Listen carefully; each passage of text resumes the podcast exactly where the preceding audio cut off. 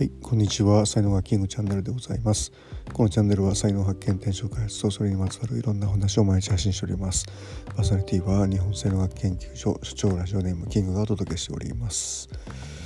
はい、月曜日でございます。なんかね、目がね、えー、すごい、えー、疲れてるというかね、あの結構あのパソコン見てるのと、あの最近多分 WBC をね見てたりとかするんですごいあのそういう画面を見てる時間が長い からかななんてね、えー、思ってますけども。皆様いかがお過ごしでしょうか。さて今日のテーマはですね、えー、才能があるのに努力しない人というねテーマでお届けしたんですけども、まあ、先日あ先週の朝日を浴びる会私が主催してます朝会があるんですけども、まあ、そこにですねあの早稲田大学のラグビー部で、まあ、活躍された、あの武田さんっていうね方がいらっしゃって、まあ、ほんといろんな話をね、えー、お聞きしていや面白いなっていうねこうラグビーの世界とか早稲田ラグビーのその世界とかねいろいろお聞きしたんですけども、まあ、その中にですね、あの武田さんの同期で、まあ、すごい選手はいたんですかみたいな話をしてですねそしたらまあ2人、えー、っとオールジャパンにこう選ばれた選手っていうのがね、えー、いたんだけども、まあ、その2人ともその高校1年生の時からそのもうオールジャパンに選ばれるような選手だったっていうことなんですよね。でそれをもうあのやっぱりね才能があったというふうな表現をね、えー、されてたんですよね。で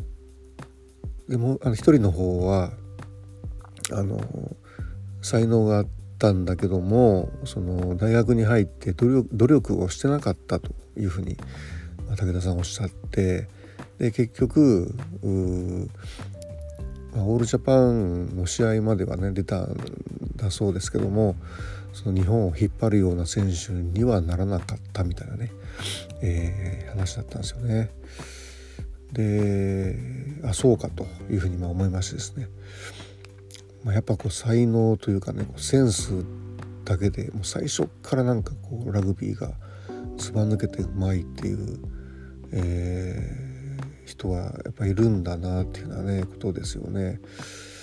でこれねちょっとね僕にもねかなり当てはまるなとか思ってでまあレベルは全然違うんですけども、ね、僕もねあの短距離がすごい速かったんですよねもともと。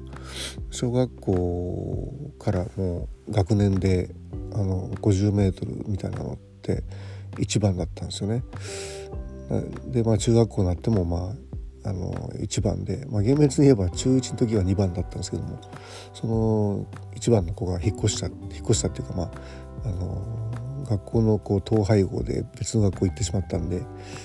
えー、僕はね、まあ、2年3年と1番だったっていうことがあるんですけどもでねやっぱねその僕もねその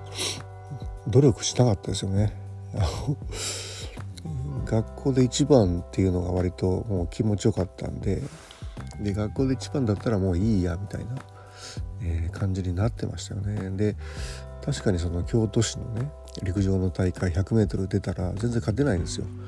勝てないんだけどもそこでなんかこう悔しいから頑張ろうみたいな風にならなかったんですよね。で、まあ、当時ですねこう顧問の先生っていうのがいないような感じだったんですよね。だからまあ先輩のこう言うこと聞いてたりとかしたんですけども何でしょうねこう、まあ、先輩の中にもその例えば京都市でトップの方に1番2番とかなってる先輩とかいなかったのでそういう感覚がこうなかったですよねその部活の中にね。その要はその京都市のトップに行くにはどうすればいいかみたいな、えー、経験してる先輩もいなかったし教えてくれる先輩もいなかったし、まあ、先生もいなかったしみたいな感じですよね。うん、あそこでもしなんかねやっぱり誰か違うそういうのをなんか教えてくれる先輩なり先生なりに出会っていたらまたなんかね違ったんだろうなとか思うんですよね。で結局まああの、高校行って僕は400800とかをねやることになるんですけども、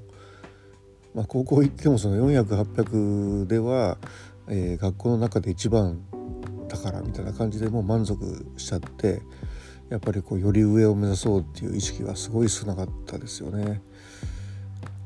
こうでもねやっぱ考え方だと思うんですよね。うんなんかこう ねやっぱりその京都府で一番になるための思考思考っていうのがねうまくできなかったんだろうなって思うわけですよね。うんでまあの長距離で僕の同級生で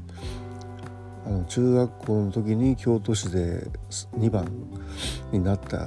やつがね、えー、鈴井君っていうのがいたんですけどもやっぱやっぱねなんかねいつも練習してましたよね。あのー、いつもなんか走ってたっていうかね。うん、あれはなんか彼はですね自分のことを才能じゃなくて努力だとかって言ってたんですけど、ね、そういう人もいんのかなって感じですよね努力。うんでまあ彼は高校になっても京都府で3番ぐらいになってで近畿大会までは行ったんですかね。うんでまあ大学あの高校卒業してからは駒沢大学に行ってね箱根駅伝目指して2年 ,2 年ぐらいの時に補欠までは入ったらしいですけども、まあ、結局箱根駅伝は走れずって感じで。まあ、この辺まで来るとやっぱり昨日のあの上野さんのね話じゃないですけどもこうまああのね駒澤大学って言ったらもう箱根駅伝でもトップ3を争うこう強豪校じゃないですか。で彼の1年の時の4年にあの大八木先輩がいたって言ってましたねめっちゃ怖かったとかってね言ってましたけどだからこうトップの方に行くとその中のトップとあのなんか超一流と一流で大きく差が出てくるっていう。まあでも大学駅伝にしても別にトップではないですからね。本当のトップっていうのはやっぱりこうマラソンオリンピックでマラソン出るような人たちとかになってくるんで、うん、まあそんなことをねちょっとね考えながらこう努力と才能っていうのはね、えー、どうなんだろうか。でまあ少なくともそのでもねなんかこううん、そうね、うん、やっぱり才能がある人にはそもそもやっぱり勝てないなっていうのはなんかわかるし。でそういう人が努力するとね、えー、本当追いつけなくなるなっていうのもわかるし。才能がなくても、まあ、自覚的自覚としてね才能なくても努力すればあるとある程度までは行くっていうのもわかるけどもトップに行った人は見たことがないっていう感じですよね僕も、うん、はい皆様はねいかが、えー、お考えでしょうか、えー、今日の話はね、えー、今からブログにも書きますので、えよろしかったらそちらもご覧ください。では音声はねこの辺りにしておきます。今日も最後までお聴きいただきありがとうございました。いいねフォローコメントレターメッセージなどいただけますと大変励みになりますのでよろしくお願いいたします。サイド学マスターのキングでした。それではまた明日お会いいたしましょう。りがとうございました。Have a nice day.